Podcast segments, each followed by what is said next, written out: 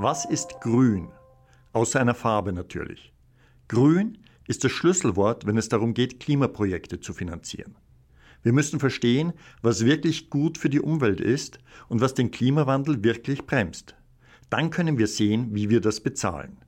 Nur was wirklich grün ist, wird helfen, die Menschheit zu retten. Und was das ist, erfahren Sie in unserem Podcast Wege aus der Klimakrise. Mein Name ist Martin Gemacher. Willkommen zu Wege aus der Klimakrise von der Europäischen Investitionsbank. Der Kipppunkt. Das größte Marktversagen aller Zeiten. Glossar. Klimakrise, CO2-Budget, Klimaprojekte, Klimafinanzierung, Klimaschutz, Klimaanpassung, Umweltfinanzierung, Naturkapital, erneuerbare Energie, Mittelkombination.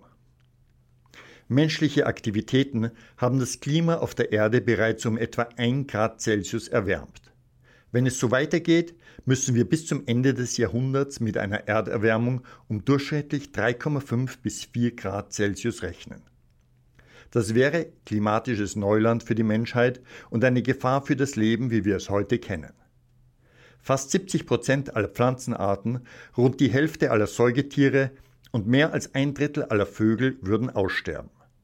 Die lebensbedrohlichen Folgen von Klimawandel, Umweltverschmutzung und kollabierenden Ökosystemen sind bereits jetzt spürbar.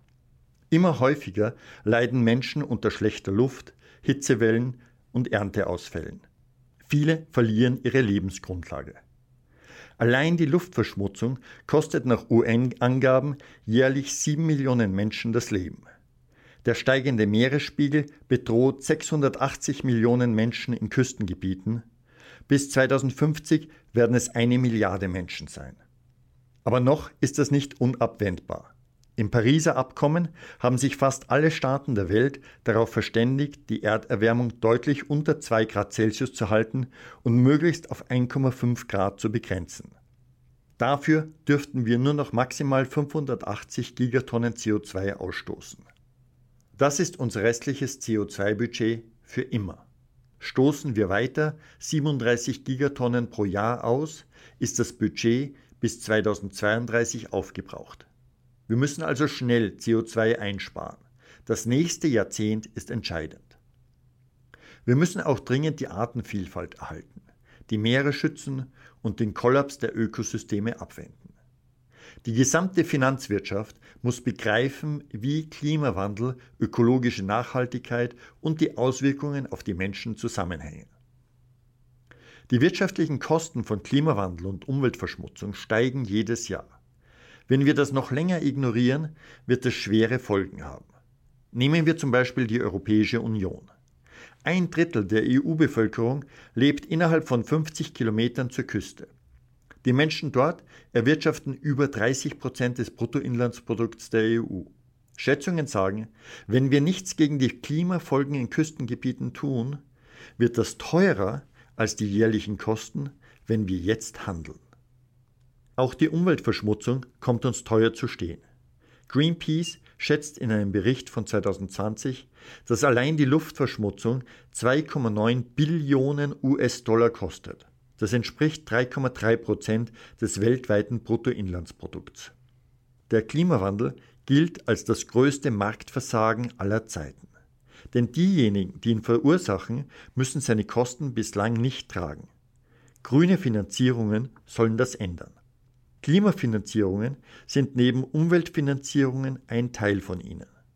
Sie bringen Klimaprojekte voran, die etwa Treibhausgase reduzieren und Menschen helfen, sich an den Klimawandel anzupassen.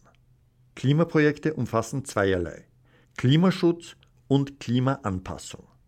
Beim Klimaschutz geht es darum, CO2 und andere Treibhausgase zu verringern, zu binden oder ganz zu vermeiden. Bei der Kohlenstoffbindung werden der Atmosphäre Treibhausgase entzogen. Dazu könnten wir beispielsweise mehr Bäume pflanzen, weil sie Kohlendioxid aufnehmen und binden. Unter Klimaanpassung fällt alles, was die Menschen und ihre Umgebung vor den Folgen des Klimawandels schützt, etwa vor schweren Stürmen oder dem steigenden Meeresspiegel. Und das ist notwendig, denn selbst wenn wir unsere Emissionen jetzt stoppen, könnten wir die Veränderungen nicht mehr stoppen weder bei den Meeren noch beim Wetter. Umweltfinanzierungen decken mehr ab als Klimafinanzierungen. Sie nutzen Finanzinstrumente zum Wohl der Umwelt. Dazu wird ein angemessener Preis für den Verbrauch von Umweltressourcen ermittelt und festgelegt, wer dafür zu zahlen hat. Jetzt fragen Sie vielleicht, warum sollte jemand für die Natur bezahlen? Nun, die Natur schenkt uns Güter und Dienstleistungen, die nicht kostenlos sein sollten. Ich spreche von Naturkapital. Wir müssen begreifen, dass die Ressourcen der Erde begrenzt sind. Das gilt für die Luft, den Boden und das Wasser. Beispielsweise verschmutzen Unternehmen heute die Luft, ohne dafür unbedingt zu bezahlen. Aber irgendjemand muss für die folgende Verschmutzung aufkommen. Das gleiche gilt für die Bodenverschmutzung und Treibhausgasemissionen. Weil es die Verursacher nichts kostet, sprechen wir von unbepreistem Naturkapital. Die Unternehmen zahlen bei weitem nicht das, was sie zahlen sollten, wenn man bedenkt, wie sehr sie die Umwelt belasten. 2013 wurde dazu eine vom Umweltprogramm der Vereinten Nationen finanzierte Studie veröffentlicht.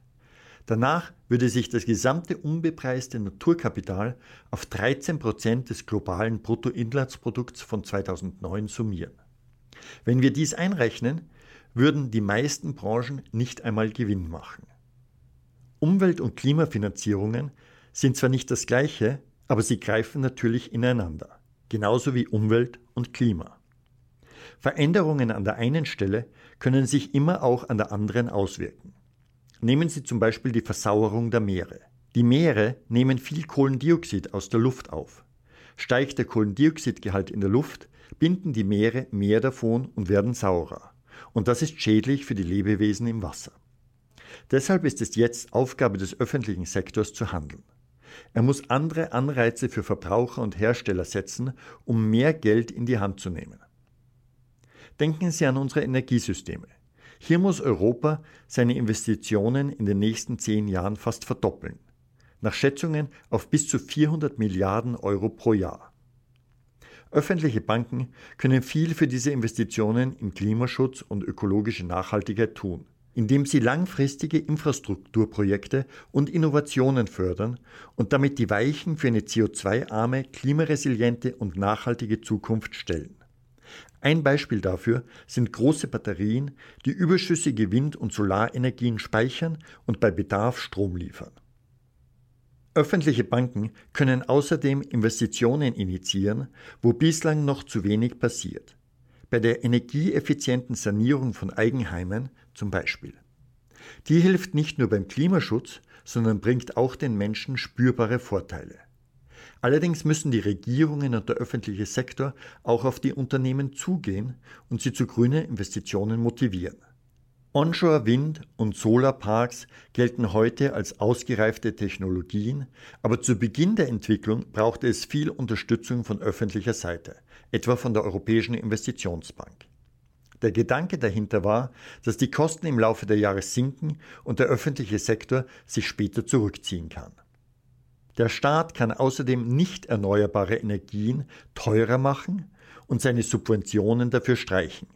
Dann wiederum werden Klimaprojekte für Investoren attraktiver. Ein weiterer Faktor ist die Risikowahrnehmung. Erneuerbare Energien scheinen riskanter, aber öffentliche Gelder können da helfen. Die Europäische Investitionsbank und andere multilaterale Entwicklungsbanken setzen öffentliche Mittel häufig ein, um die Risiken für private Investoren zu verringern. In Kombination mit dem privaten Geld kommen so am Ende mehr grüne Projekte heraus. Danke für Ihr Interesse an Wege aus der Klimakrise. Abonnieren Sie unseren Podcast, damit Sie keine Folge verpassen. Wege aus der Klimakrise ist ein Podcast der Europäischen Investitionsbank.